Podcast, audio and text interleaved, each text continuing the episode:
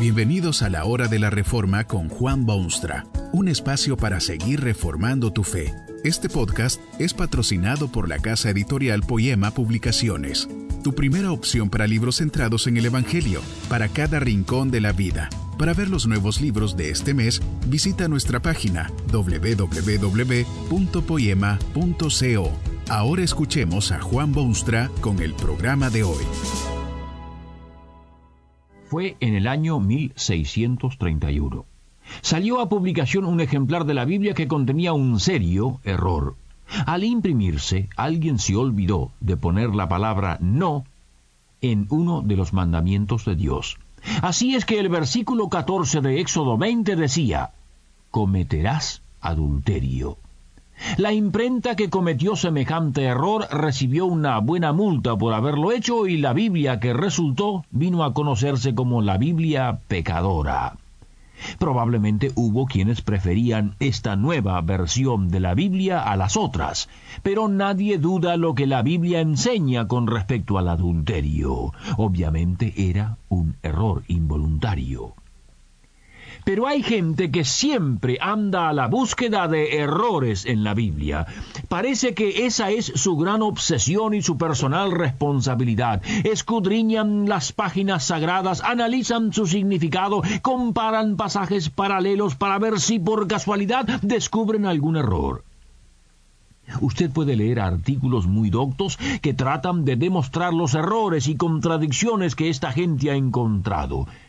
Tienen razón estos ensayistas y escritores. Hay errores en la Biblia, contiene contradicciones inexplicables. Aquí hay un caso en que se dice la Biblia enseña puntos de vista totalmente opuestos y que en consecuencia la hacen imposible de aceptar. En un pasaje se aconseja u ordena a los lectores a que amen a sus enemigos y que oren por ellos, ya que Jesucristo mismo amó cuando eran los hombres aún pecadores. En otros pasajes, sin embargo, usted ve creyentes que le piden a Dios que destruya a los enemigos. ¿Qué enseña, pues, la Biblia? ¿Que se ore por los enemigos o que se pida su destrucción? ¿O es que la Biblia se contradice en una forma tan clara y categórica?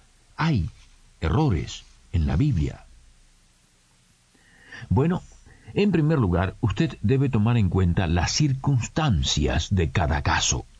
Hay momentos en la historia de los pueblos, de las comunidades o de las personas en los que la paciencia divina ha tocado a su término. Dios tiene sus planes de acción y ha dado al hombre vastas oportunidades, pero cuando el hombre se vuelve obstáculo en los designios de Dios ha llegado el momento de la acción divina. El hombre se cree inmunizado contra los castigos divinos, pero esto es autoengaño, ya que claramente demuestra la palabra de Dios y la historia que el pecado recibe, al fin de cuentas, su adecuado castigo. Cuando llega el momento del castigo merecido, Dios ciertamente ha de aplicarlo con todo su severo sentido de justicia. Pero hay también momentos de misericordia y de compasión benigna, momentos en que hay oportunidad de arrepentirse y de volverse del error y de ser perdonado. Además de esa diferencia en circunstancias, uno debe diferenciar claramente entre lo que podría ser venganza personal y los castigos de Dios. Dios jamás ha concedido al hombre derecho alguno de vengarse por sí mismo o de hacerse su propia justicia. Usted no puede vengativamente dañar a su prójimo ni a su enemigo por daños que le ha causado a usted personalmente. Toda forma de venganza es provincia exclusiva de Dios. El mandamiento clarísimo de Dios a sus criaturas es amar y perdonar a quienes le hacen daño o causan problemas. Usted puede estar plenamente seguro de que si alguien debe recibir castigo, Dios lo castigará a su propio tiempo y lugar y en su más adecuada forma. Las enseñanzas bíblicas son claras en cuanto al trato de los enemigos. Esto no es error en la Biblia, solo requiere un análisis objetivo de la realidad total. Hay otra fuente de problemas en la Biblia, por lo menos para quienes buscan estos tipos de problemas.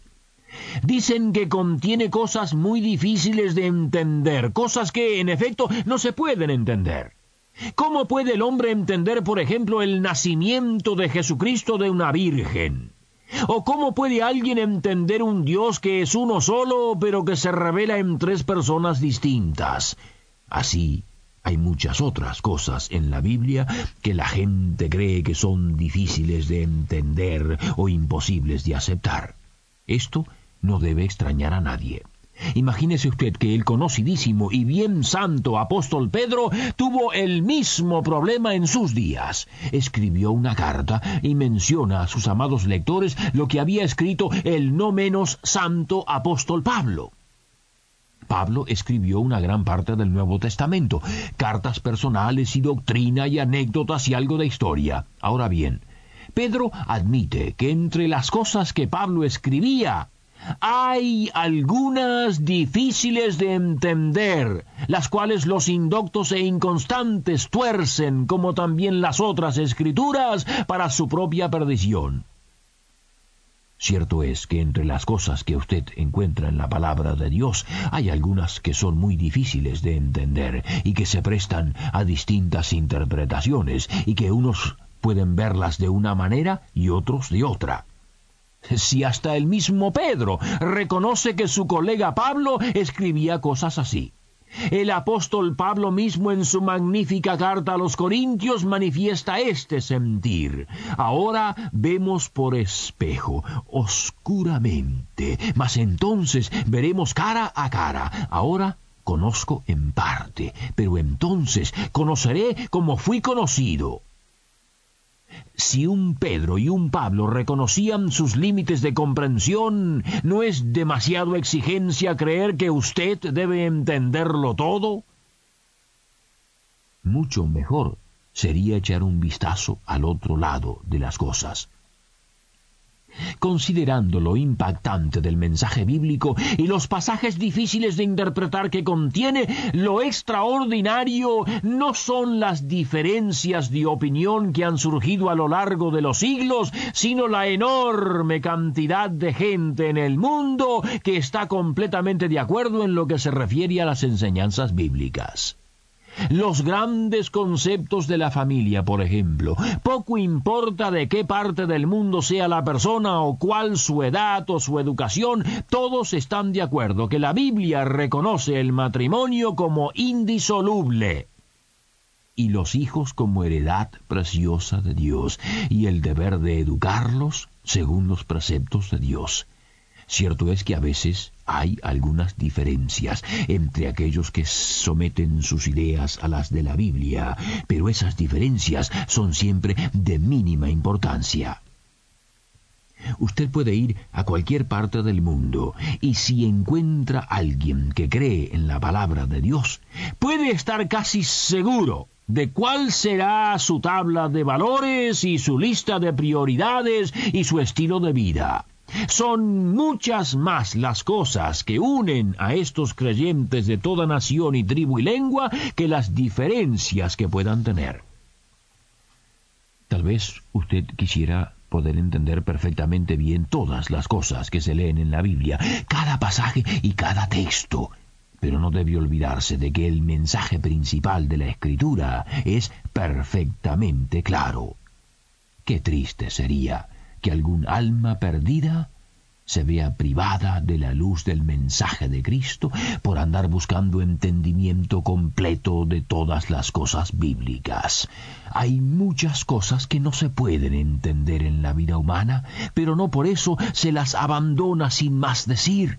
Triste sería que usted se perdiese el gran mensaje bíblico por preocuparse demasiado con supuestos errores, contradicciones o con cosas que parecen difíciles de entender. Esto es bien claro y bien de la Biblia.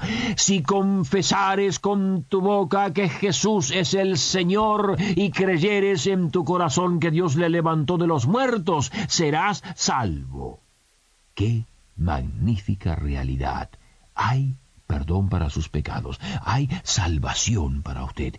Ese mensaje no es difícil de entender. Ese mensaje no se contradice en ninguna parte de la Biblia. Ese mensaje no es error sino la única verdad digna de mencionarse, repetirse y recalcarse.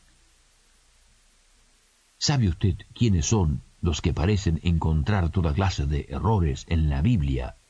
Primero, los que siempre andan buscando tales errores. Miles y miles de seres humanos deleitan sus almas con este libro y su mensaje, pero hay unos pocos que lo que buscan no es deleitarse, sino errores. Son gente que no buscan quien los guíe o les muestre el camino creen ellos sabérselo ya mejor que nadie. Son gente que está buscando la forma de evadir y esconderse de Dios. No quieren verse frente a Jesucristo porque le tienen cierto miedo y recelo.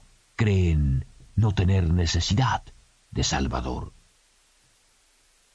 La gente que se pasa la vida buscando errores en la Biblia cometen un gravísimo error se hacen jueces de lo que la Biblia dice en vez de permitir que sea la Biblia quien los juzgue a ellos.